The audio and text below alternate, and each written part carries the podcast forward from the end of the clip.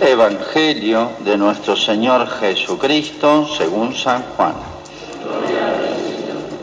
Al atardecer del primer día de la semana, los discípulos se encontraban con las puertas cerradas por temor a los judíos. Entonces llegó Jesús y poniéndose en medio de ellos les dijo, que la paz esté con ustedes. Mientras decía esto les mostró sus manos y su costado. Los discípulos se llenaron de alegría cuando vieron al Señor. Jesús les dijo de nuevo, que la paz esté con ustedes. Como el Padre me envió a mí, también yo los envío a ustedes. Al decir esto, sopló sobre ellos y añadió, reciban el Espíritu Santo. Los pecados serán perdonados a los que ustedes se los perdonen y serán retenidos a los que ustedes se los retengan. Es palabra del Señor.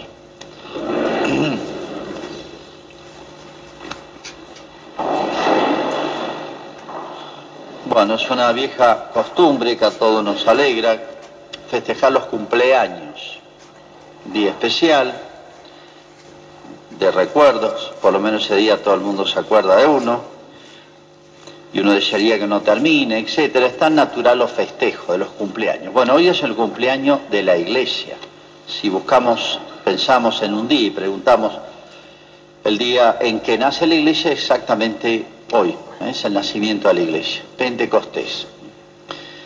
Pero como la iglesia es algo tan particular, porque no se puede comparar a ninguna otra asociación, institución, sociedad humana, tenemos que aplicar un poquito y sobre todo hacer como hizo Dios, como hizo Jesús con nosotros, a través de comparaciones, de cosas que conocemos, nos enseña las cosas que no conocemos.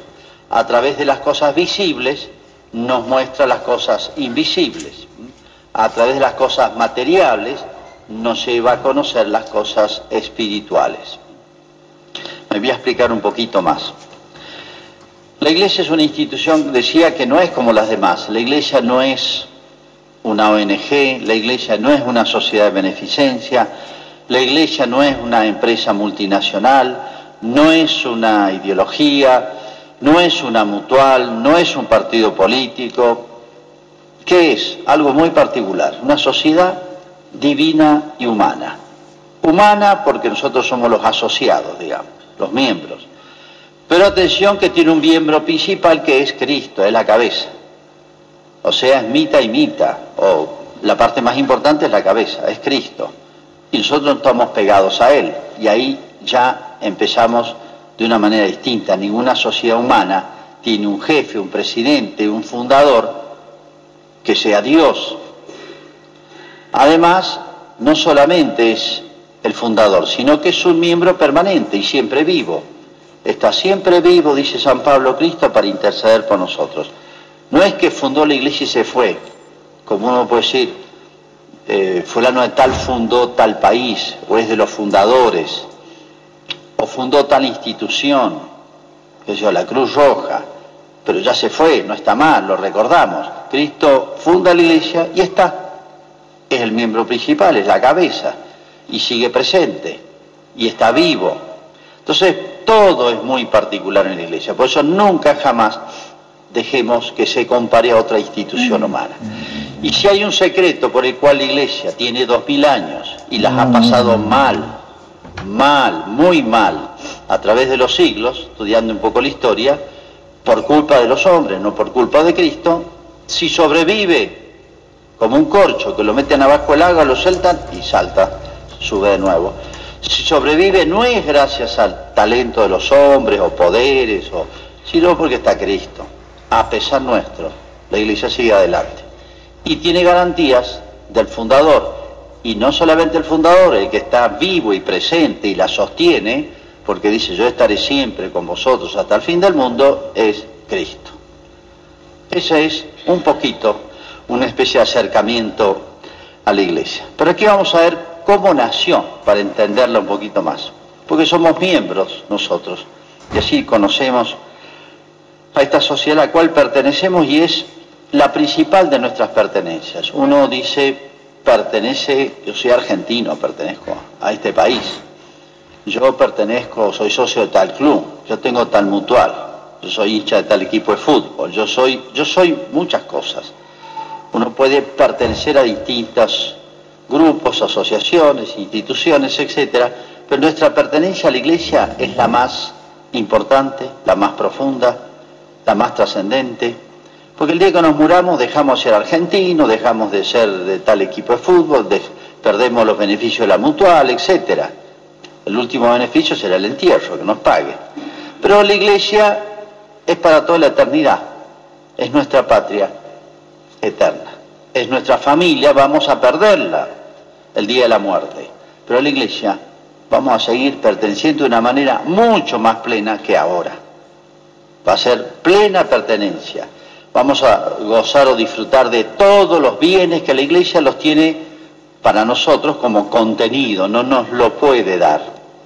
Es como si yo, un chico, el papá le regala un auto buenísimo, pero tiene 8 o 10 años, no se lo puede dar a manejar, no tiene edad todavía. Tiene un pasaje para recorrer Europa, pero no puede solito ir a viajar por toda Europa. Entonces, la Iglesia tiene muchos bienes para nosotros que todavía no nos lo puede dar, porque no los podríamos disfrutar, usar, gozar. Son por el más allá.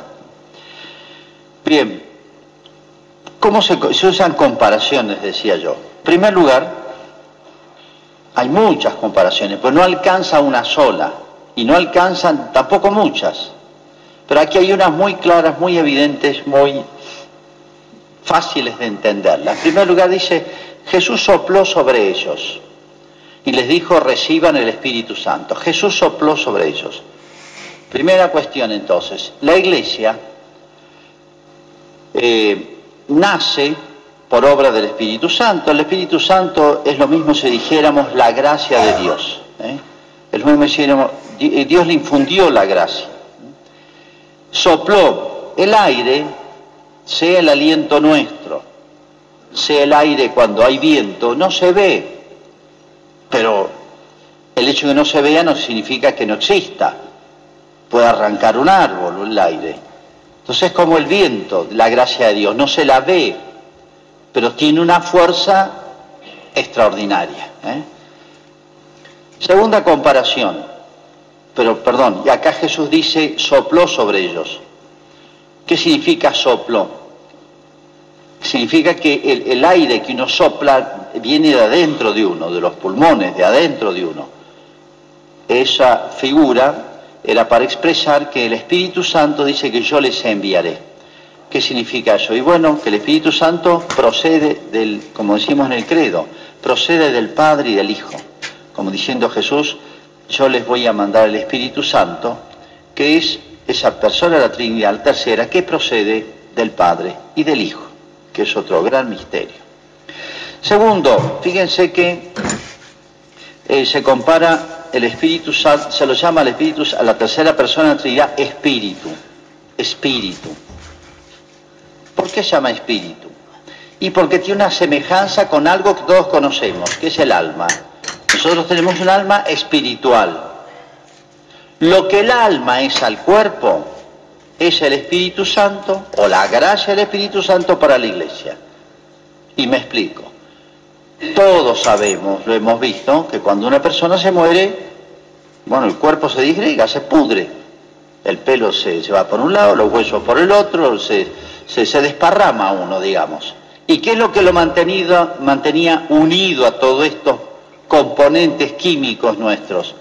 Que es lo que lo mantenía en unidad orgánica, viva, que podíamos caminar, pensar, tener los cinco sentidos, tener vida, el alma. Sáquele el alma al cuerpo y la muerte. Todos sabemos lo que pasa. Lo que el alma es al cuerpo, que une muchas cosas distintas, lo que el alma es al cuerpo es el Espíritu Santo a la iglesia. Por eso en el texto de los Hechos de los Apóstoles se dice que había, ese día había cantidad de gente de todas las zonas del mundo, partos, medos, elamitas, del Ponto, de Galacia, de Frigia, Panfilia, etc. Es como decir, habían de todo el mundo antiguo de ahí del Imperio Romano y más allá también. Los judíos estaban desparramados. incluso habían no judíos. Y dice que todos eh, eh, lo escucharon hablar a Pedro, quedaron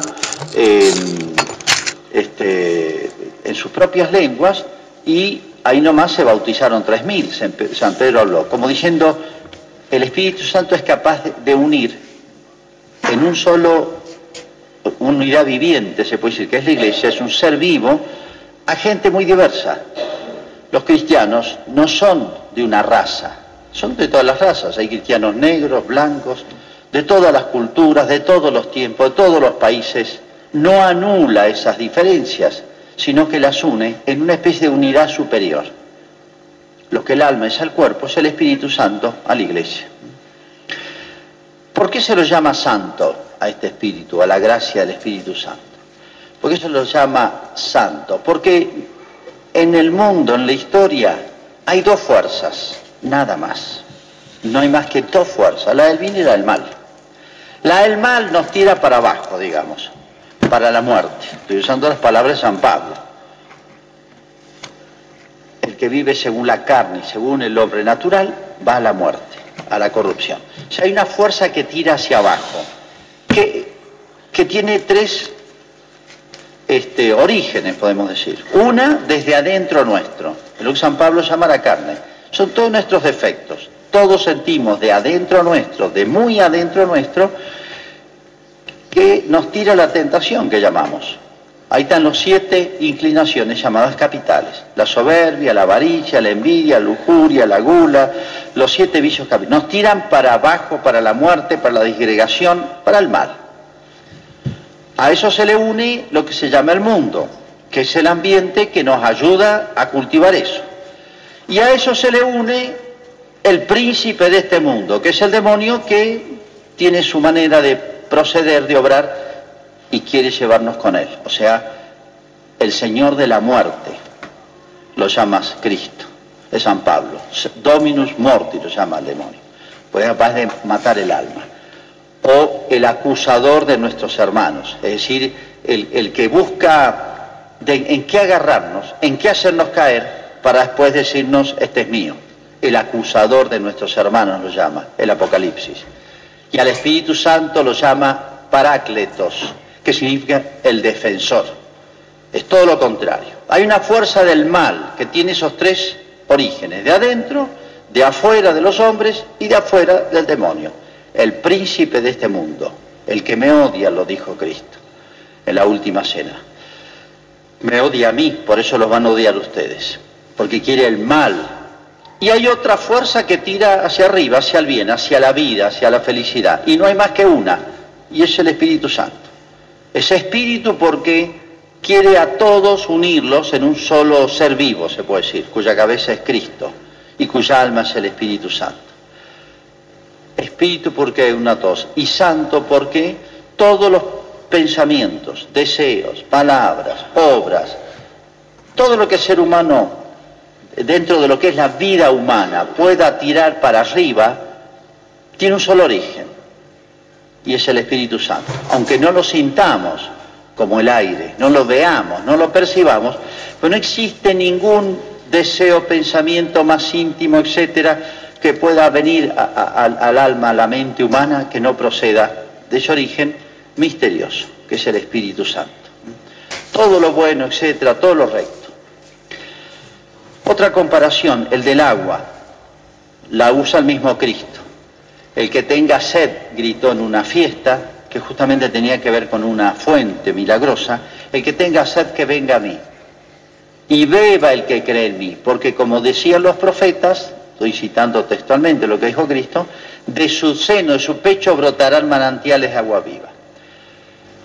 Los profetas anunciaban así también simbólicamente que de su pecho ellos no entendían qué significa. Bueno, el corazón de adentro, de, así como el aire que sopló vino de adentro, el agua que salió, ¿se acuerdan cuando la lanzada? Vino de adentro de su cuerpo, salió agua. Salió sangre, significa el sacrificio y la muerte de Cristo. Dio su sangre por nosotros. Y salió agua. Representa la gracia del Espíritu Santo. Pero los profetas hablaban que habrá una fuente de aguas vivas. Nosotros no usamos la palabra agua viva. pero significa en términos nuestros urgente. El agua es urgente, que sale sola, que al, al brotar sola parece que tiene vida porque se mueve. Del pecho de Cristo, como diciendo, de adentro de Cristo, por su obra, vendrá esa gracia.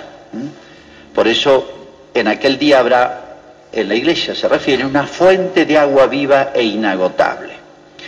Y finalmente dice que sobre los apóstoles se posó un fuego, llamas de fuego. Y uno dice, ¿el fuego qué significa? Llena los corazones de tus fieles, encienden en ellos el fuego de tu amor. De tu amor. El fuego significa algo así como el, el amor ardiente. Si alguien pone en el ser humano esa capacidad de amar en primer lugar, no es fácil amar, no es fácil amar bien. Se nos desvían todo lo que hay en el hombre se puede eh, eh, echar a perder, arruinar. Y bueno, la capacidad de amar también. No es fácil amar bien. No es fácil amar bien con intensidad y ardor, decimos nosotros.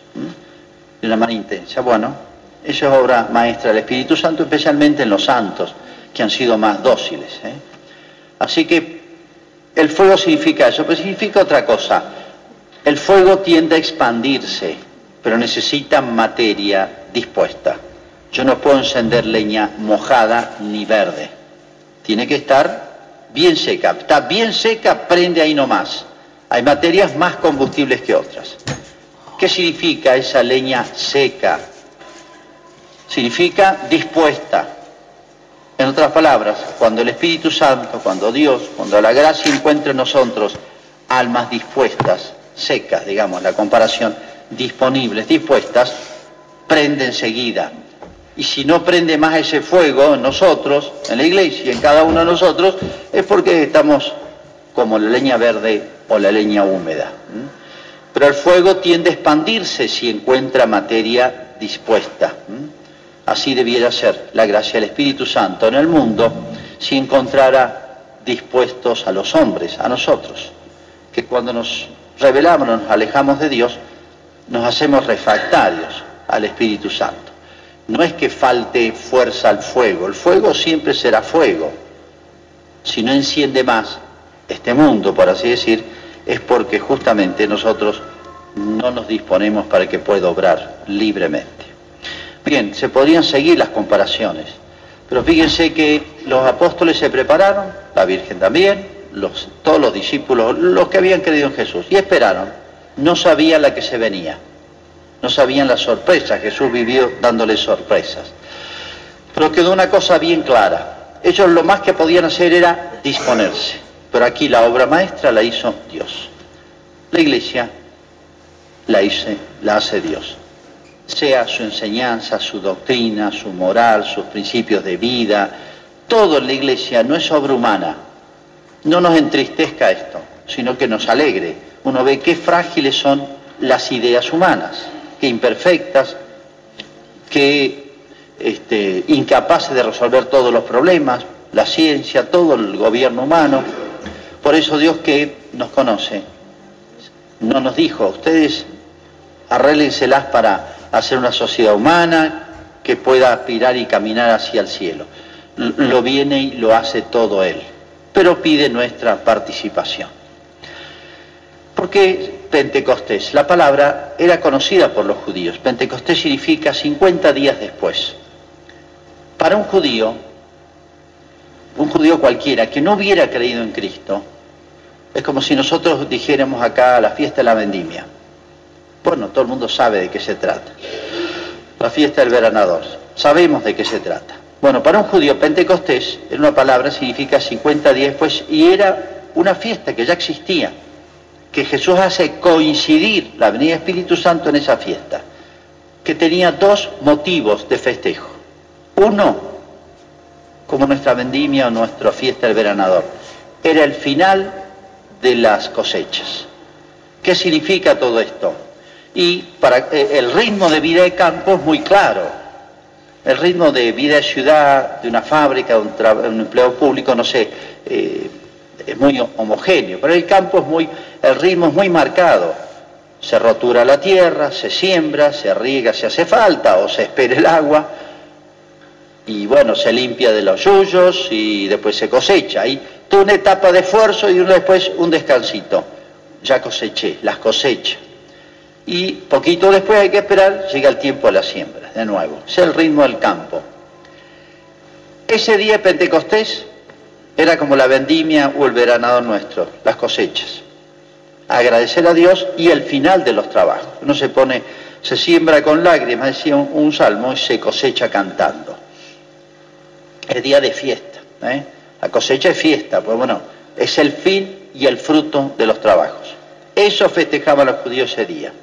Y ahora Jesús y la iglesia festeja lo mismo. Es el final de mis trabajos, dirá, habrá dicho Jesús. Ya terminé, me dieron bastante trabajo, los conocemos, ahora son los frutos, las cosechas. ¿Cuál es la cosecha? Y San Pedro habló y convirtió a tres mil y ahí arrancó la iglesia. La iglesia, nosotros, cada uno de nosotros, es como un fruto de ese esfuerzo que hizo Cristo, ese esfuerzo gigantesco que hizo. Somos fruto del esfuerzo de otro. Pero había algo más interesante, más importante que festejaban los judíos ese día. Un hecho histórico. Cuando Moisés sacó al pueblo de Egipto, rodeó de milagros, le dio una mano Dios muy grande, porque si no, no hubiera podido, salieron de ahí para ir a una cita que le había hecho Dios a Moisés, porque lo iba a usar de intermediario para el pueblo, al monte Sinaí. Ahí en el monte Sinaí le habló Dios a Pedro, a Moisés, perdón, como un amigo habla a otro amigo, cara a cara, y le enseñó todo lo que tenía que hacer y transmitir al pueblo para que esa multitud de personas fuera un pueblo, porque era una muchedumbre. Un montón de gente no hace un pueblo. Para que haya un pueblo, una nación, tiene que haber una constitución, tiene que haber un código civil, tiene que haber un código de comercio, tiene que haber un código penal, tiene que haber ley, normas, si no es un caos. Y normas litúrgicas y religiosas, y normas morales. Con eso muchos se hacen una cosa orgánica y se evitan las peleas y se procura el bien común. La esencia de la ley, toda ley, sea religiosa, civil, cualquiera, es el bien. Si no procura el bien, no es ley, es una anti-ley. Todo lo que tenía Israel se lo dio Dios a través de Moisés. ¿Dónde? En el Sinaí. Y bajó Moisés y le dijo al pueblo, esto es lo que les manda Dios. ¿Lo van a obedecer? Sí, estamos de acuerdo, dijeron todos. Hicieron lo que se llamó la alianza, un pacto de fidelidad. Dios se comprometió a protegerlos, a darles una tierra y multiplicarlos y bendecirlos. Y el pueblo se, se comprometió a cumplir esa ley. Se llamó la alianza. ¿Cuándo fue? 50 días después que salieron de Egipto. 50 días después. Por eso Pentecostés era la renovación de la alianza. Así como el matrimonio renueva ¿eh? en los 25 años, a los 30, a los 50, renueva el compromiso matrimonial, muchas veces se hace renueve ese pacto, eso hacían los judíos ese día. Y, pero Cristo viene a ser, a traer una nueva y eterna alianza. Esa vieja norma, ley de Moisés, viene a ser superada por Cristo. Y hay una fuerza nueva y especial con la cual se puede superar, que es la fuerza de la gracia de Dios. Por eso, Pentecostés significa la elevación del ser humano para que ese esa fidelidad con Dios pueda ser más pura, más perfecta, más constante, más fuerte, y así podamos encaminarnos con más seguridad hacia el cielo. Todo esto y mucho más significa el nacimiento de esta institución tan particular, única y original que se llama la Iglesia. Hacemos nuestra profesión de fe. Creo en un solo Dios, Padre. Ven Espíritu Santo, envía desde el cielo un rayo de tu luz. Ven Padre de los pobres, ven a darnos tus dones, ven a darnos tu luz. Consolador lleno de bondad, dulce huésped del alma, suave alivio de los hombres. Tú eres descanso en el trabajo, templanza en las pasiones, alegría en nuestro llanto. Penetra con tu santa luz en lo más íntimo del corazón de tus fieles. Sin tu ayuda divina, no hay nada en el hombre, nada que sea inocente. Lava nuestras manchas, riega nuestra aridez, sana nuestras heridas. Suaviza nuestra dureza, elimina con tu calor nuestra frialdad, corrige nuestros desvíos. Concede a tus fieles que confían en ti tus siete dones sagrados. Premia nuestra virtud, salva nuestras almas, danos la eterna alegría. Amén. Y ahora, hermanos, es el mismo Jesús, el Señor resucitado, quien promete a sus discípulos y hoy a nosotros su gran legado, el don del Espíritu Santo. Escuchamos la proclamación del Santo Evangelio. Aleluya.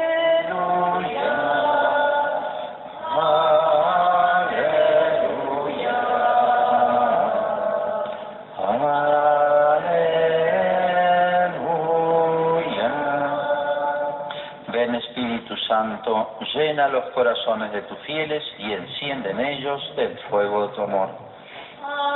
Aleluya. Aleluya. Aleluya.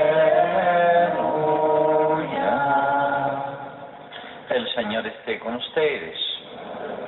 Evangelio de nuestro Señor Jesucristo según San Juan. Al atardecer del primer día de la semana, los discípulos se encontraban con las puertas cerradas por temor a los judíos.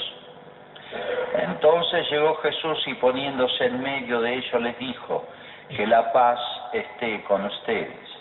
Mientras decía esto les mostró sus manos y su costado. Los discípulos se llenaron de alegría cuando vieron al Señor. Jesús les dijo de nuevo, que la paz esté con ustedes. Como el Padre me envió a mí, también yo los envío a ustedes. Al decir esto, sopló sobre ellos y añadió, reciban el Espíritu Santo. Los pecados serán perdonados a los que ustedes se los perdonen y serán retenidos a los que ustedes se los retengan. Es palabra del Señor.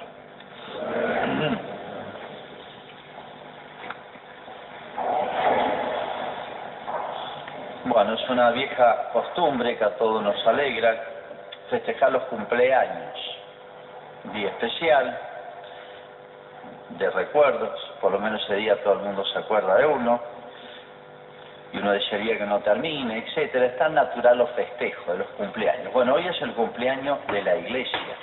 Si buscamos, pensamos en un día y preguntamos el día en que nace la iglesia, exactamente hoy, ¿eh? es el nacimiento de la iglesia. Pentecostés. Pero como la iglesia es algo tan particular, porque no se puede comparar a ninguna otra asociación, institución, sociedad humana, tenemos que explicar un poquito y sobre todo hacer como hizo Dios, como hizo Jesús con nosotros, a través de comparaciones, de cosas que conocemos, nos enseña las cosas que no conocemos. A través de las cosas visibles nos muestra las cosas invisibles. A través de las cosas materiales nos lleva a conocer las cosas espirituales. Me voy a explicar un poquito más. La iglesia es una institución, decía, que no es como las demás. La iglesia no es una ONG, la iglesia no es una sociedad de beneficencia, la iglesia no es una empresa multinacional, no es una ideología, no es una mutual, no es un partido político. ¿Qué es? Algo muy particular, una sociedad divina y humana. Humana porque nosotros somos los asociados, digamos, los miembros. Pero atención que tiene un miembro principal que es Cristo, es la cabeza. O sea, es mitad y mitad, o la parte más importante es la cabeza, es Cristo. Y nosotros estamos pegados a Él. Y ahí ya empezamos de una manera distinta. Ninguna sociedad humana tiene un jefe, un presidente, un fundador que sea Dios. Además, no solamente es el fundador, sino que es un miembro permanente y siempre vivo. Está siempre vivo, dice San Pablo Cristo, para interceder por nosotros. No es que fundó la iglesia y se fue, como uno puede decir, eh, fulano de tal fundó tal país, o es de los fundadores, o fundó tal institución, que la Cruz Roja, pero ya se fue, no está mal, lo recordamos. Cristo funda la iglesia y está, es el miembro principal, es la cabeza, y sigue presente, y está vivo. Entonces, todo es muy particular en la iglesia, por eso nunca jamás dejemos que se compare a otra institución humana. Y si hay un secreto por el cual la iglesia tiene dos mil años y las ha pasado mal, mal, muy mal, a través de los siglos, estudiando un poco la historia, por culpa de los hombres, no por culpa de Cristo, si sobrevive como un corcho que lo meten abajo el agua, lo sueltan y salta, sube de nuevo. Si sobrevive no es gracias al talento de los hombres o poderes, o, sino porque está Cristo, a pesar nuestro. La iglesia sigue adelante y tiene garantías del fundador. Y no solamente el fundador, el que está vivo y presente y la sostiene, porque dice yo estaré siempre con vosotros hasta el fin del mundo, es Cristo. Ese es un poquito una especie de acercamiento a la iglesia. Pero aquí vamos a ver cómo nació, para entenderlo un poquito más. Porque somos miembros nosotros, y así conocemos a esta sociedad a la cual pertenecemos y es la principal de nuestras pertenencias. Uno dice, pertenece, yo soy argentino, pertenezco a este país. Yo pertenezco, soy socio de tal club, yo tengo tal mutual, yo soy hincha de tal equipo de fútbol, yo soy, yo soy muchas cosas. Uno puede pertenecer a distintos grupos, asociaciones, instituciones, etcétera, pero nuestra pertenencia a la iglesia es la más importante, la más profunda, la más trascendente, porque el día que nos muramos dejamos de ser argentinos, dejamos de ser de tal equipo de fútbol, perdemos los beneficios de la mutual, etcétera. El último beneficio será el entierro, que nos pague. Pero la iglesia es para toda la eternidad, es nuestra patria eterna, es nuestra familia, vamos a perderla el día de la muerte. Pero la iglesia vamos a seguir perteneciendo de una manera mucho más plena que ahora. Va a ser plena pertenencia vamos a gozar o disfrutar de todos los bienes que la iglesia los tiene para nosotros como contenido, no nos lo puede dar. Es como si yo, un chico, el papá le regala un auto buenísimo, pero tiene 8 o 10 años, no se lo puede dar manejar, no tiene edad todavía. Tiene un pasaje para recorrer Europa, pero no puede solito ir a viajar por toda Europa. Entonces, la Iglesia tiene muchos bienes para nosotros que todavía no nos lo puede dar, porque no los podríamos disfrutar, usar, gozar. Son para el más allá. Bien, ¿cómo se, usan comparaciones, decía yo? En primer lugar, hay muchas comparaciones, pues no alcanza una sola, y no alcanzan tampoco muchas.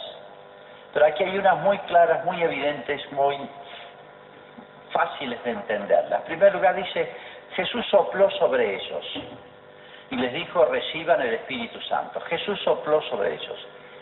Primera cuestión entonces, la iglesia eh, nace por obra del Espíritu Santo. El Espíritu Santo es lo mismo si dijéramos la gracia de Dios. ¿eh? Es lo mismo si dijéramos, Dios le infundió la gracia. Sopló el aire sea el aliento nuestro, sea el aire cuando hay viento, no se ve, pero el hecho de que no se vea no significa que no exista. Puede arrancar un árbol o el aire. Entonces es como el viento, la gracia de Dios, no se la ve, pero tiene una fuerza extraordinaria. ¿eh? Segunda comparación, pero perdón, acá Jesús dice sopló sobre ellos. ¿Qué significa soplo? Significa que el, aire que uno sopla viene de adentro de uno, de los pulmones, de adentro de uno. Esa figura era para expresar que el Espíritu Santo dice que yo les enviaré. ¿Qué significa eso? Y bueno, que el Espíritu Santo procede del, como decimos en el credo, procede del Padre y del Hijo. Como diciendo Jesús, yo les voy a mandar el Espíritu Santo, que es esa persona de la Trinidad tercera que procede del Padre y del Hijo que es otro gran misterio.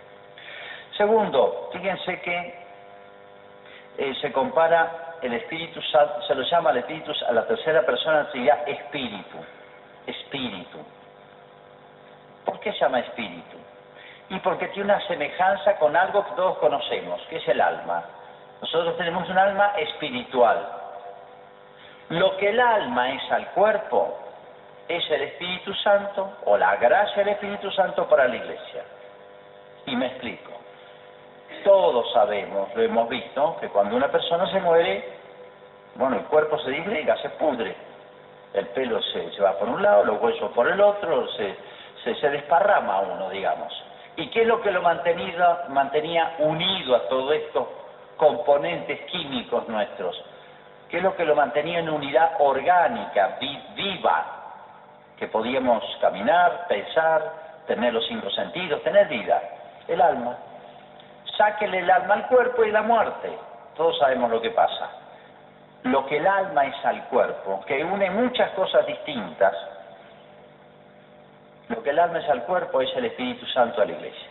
Por eso en el texto de los Hechos de los Apóstoles se dice que había, ese día había cantidad de gente de todas las zonas del mundo, partos, medos, elamitas, del Ponto, de Galacia, de Frigia, Panfilia, etcétera.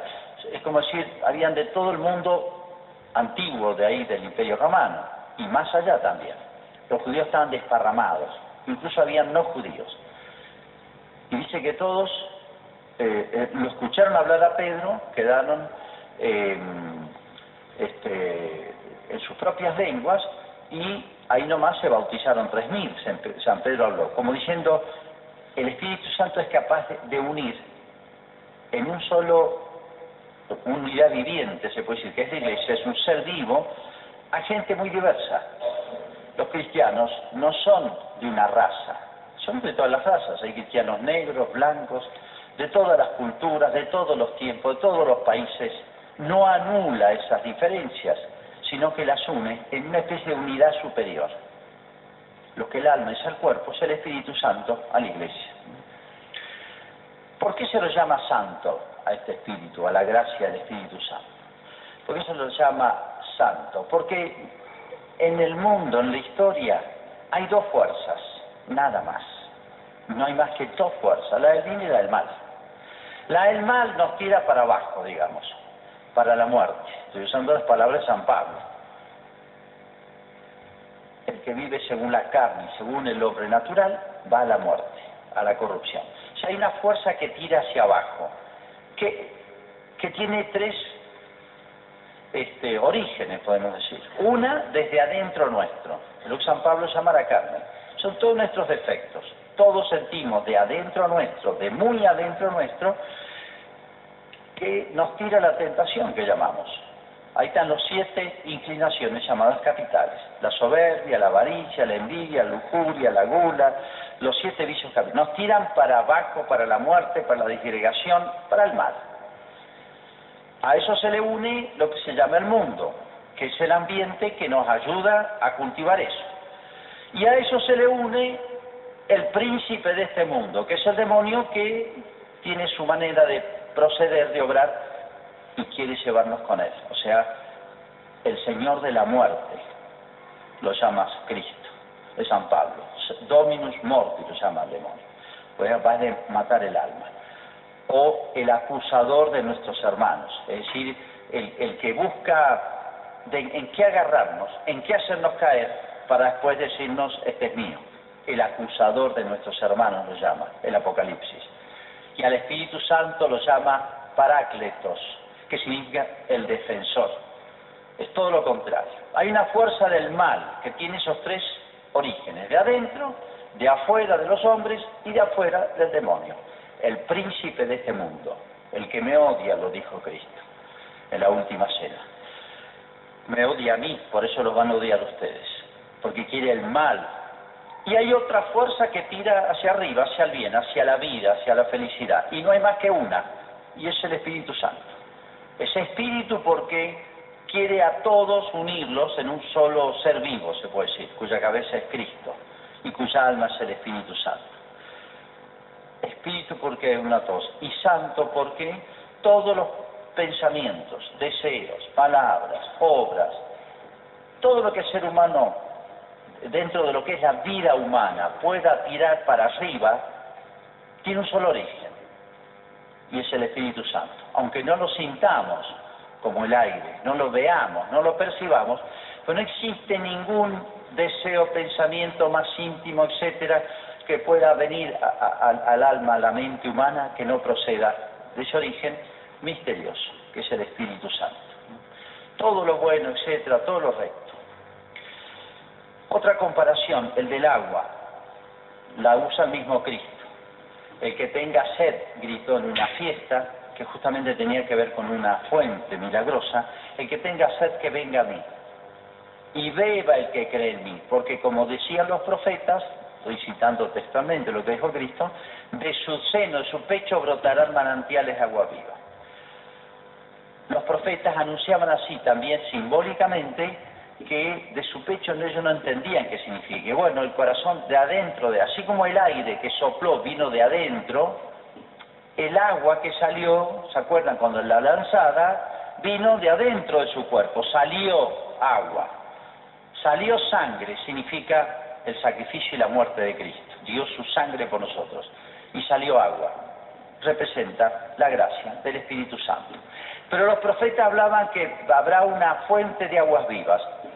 Nosotros no usamos la palabra agua viva, pero significa en términos nuestros urgente. El agua es urgente, que sale sola, que al, al brotar sola parece que tiene vida porque se mueve. Del pecho de Cristo, como diciendo, de adentro de Cristo, por su obra, vendrá esa gracia. Por eso, en aquel día habrá en la iglesia se refiere una fuente de agua viva e inagotable. Y finalmente dice que sobre los apóstoles se posó un fuego, llamas de fuego. Y uno dice, ¿el fuego qué significa? Llena los corazones de tus fieles, enciende en ellos el fuego de tu amor. El fuego significa algo así como el amor ardiente. Si alguien pone en el ser humano esa capacidad de amar en primer lugar, no es fácil amar, no es fácil amar bien. Se nos desvían, todo lo que hay en el hombre se puede eh, eh, echar a perder, arruinar. Y bueno, la capacidad de amar también. No es fácil amar bien. No es fácil amar bien con intensidad y ardor, decimos nosotros. De una manera intensa. Bueno, esa es obra maestra del Espíritu Santo, especialmente en los santos, que han sido más dóciles. ¿eh? Así que el fuego significa eso, pero significa otra cosa. El fuego tiende a expandirse, pero necesita materia dispuesta. Yo no puedo encender leña mojada ni verde. Tiene que estar bien seca. Está bien seca, prende ahí nomás. Hay materias más combustibles que otras. ¿Qué significa esa leña seca? Significa dispuesta. En otras palabras, cuando el Espíritu Santo, cuando Dios, cuando la gracia encuentra en nosotros almas dispuestas, secas, digamos, la comparación, disponibles, dispuestas, prende enseguida. Y si no prende más ese fuego en nosotros, en la iglesia, en cada uno de nosotros, es porque estamos como la leña verde o la leña húmeda. Pero el fuego tiende a expandirse si encuentra materia dispuesta. Así debiera ser la gracia del Espíritu Santo en el mundo si encontrara dispuestos a los hombres, a nosotros, que cuando nos revelamos, nos alejamos de Dios, nos hacemos refractarios al Espíritu Santo. No es que falte fuerza al fuego, el fuego siempre será fuego. Si no enciende más este mundo, por así decir, es porque justamente nosotros no nos disponemos para que pueda obrar libremente. Bien, se podrían seguir las comparaciones, pero fíjense que los apóstoles se prepararon, la Virgen también, todos los discípulos, los que habían creído en Jesús, y esperaron. No sabían la que se venía, no sabían la sorpresa, Jesús vivió dándoles sorpresas. Pero quedó una cosa bien clara, ellos lo más que podían hacer era disponerse, pero aquí la obra maestra la hizo Dios. La iglesia la, la hace Dios. Sea su enseñanza, su doctrina, su moral, sus principios de vida, todo en la iglesia no es obra humana, no nos entristezca esto, sino que nos alegre. Uno ve qué frágiles son las ideas humanas, qué imperfectas, qué este, incapaces de resolver todos los problemas. la ciencia, todo el gobierno humano. Por eso Dios que nos conoce, no nos dijo, ustedes arréglenselas para hacer una sociedad humana que pueda aspirar y caminar hacia el cielo. Lo viene y lo hace todo Él, pero pide nuestra participación. Porque Pentecostés, la palabra era conocida por los judíos. Pentecostés significa 50 días después. Para un judío, un judío cualquiera que no hubiera creído en Cristo, es como si nosotros dijéramos acá la fiesta de la vendimia. Bueno, todo el mundo sabe de qué se trata. La fiesta del veranador. Sabemos de qué se trata. Bueno, para un judío, Pentecostés, en una palabra, significa 50 días después, y era una fiesta que ya existía, que Jesús hace coincidir la venida del Espíritu Santo en esa fiesta, que tenía dos motivos de festejo.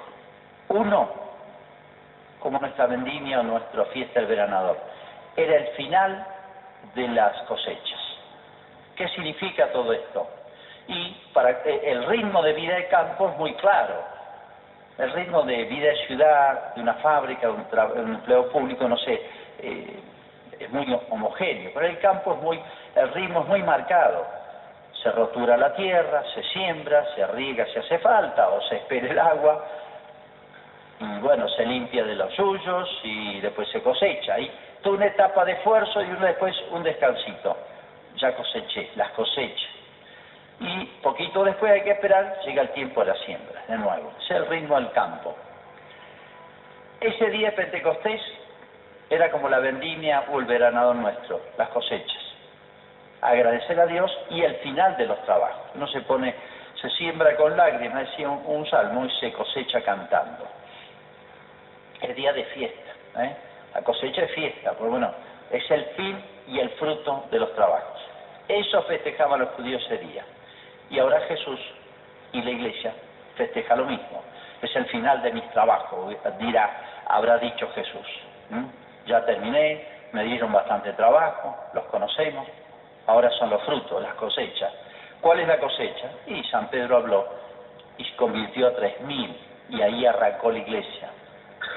La iglesia, nosotros, cada uno de nosotros, es como un fruto de ese esfuerzo que hizo Cristo ese esfuerzo gigantesco que hizo. Somos fruto del esfuerzo de otros.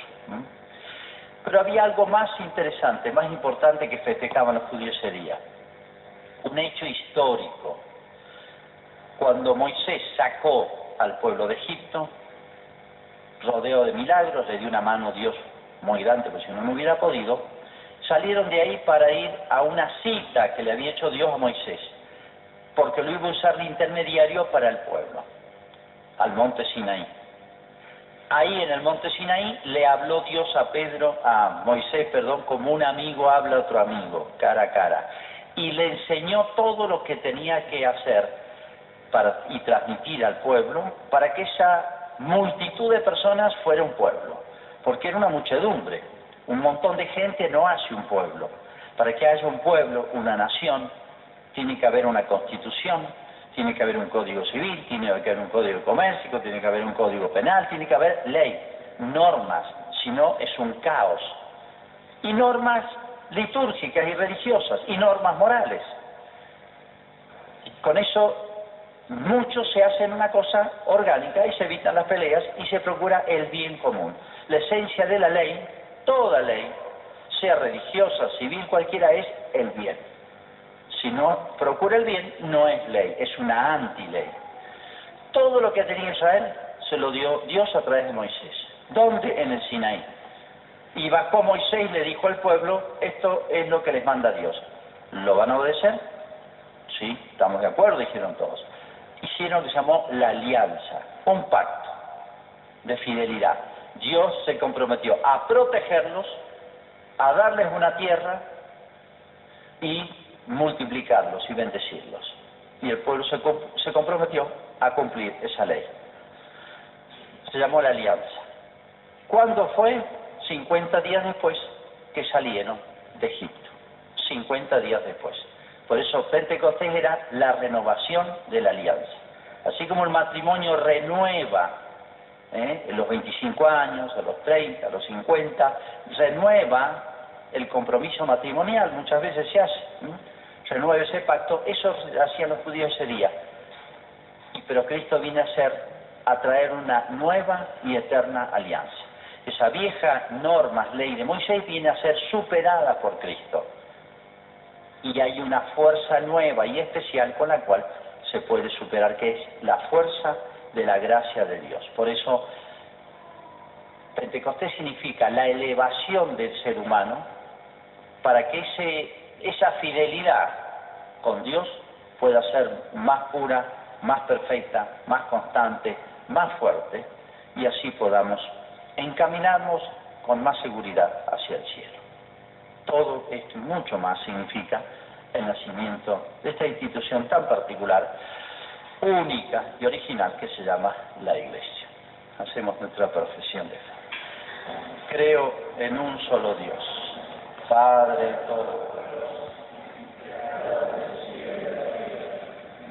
todo todo visible y invisible. Creo en un solo Señor Jesucristo, Hijo único de Dios, nacido del Padre, antes de todos los siglos, Dios de Dios, luz de Dios, Dios. Verdadero de Dios verdadero, engendrado, no creado.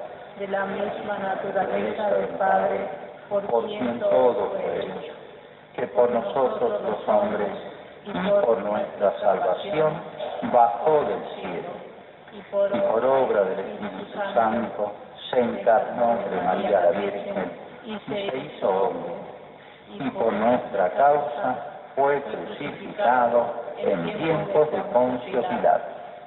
Padeció y fue sepultado. Y resucitó al tercer día según las escrituras y subió al cielo y está sentado a la derecha del Padre y de nuevo vendrá con gloria para juzgar a vivos y muertos y su reino no tendrá fin. Creo en el Espíritu Santo, Señor y dador de vida, que procede del Padre y del Hijo, que con el Padre y el Hijo recibe una misma adoración y gloria y que habló por los profetas. Creo en la Iglesia, que es una, santa, católica y apostólica. Confieso que hay un solo bautismo para el perdón de los pecados, espero la resurrección de los muertos y la vida del mundo futuro. Amén.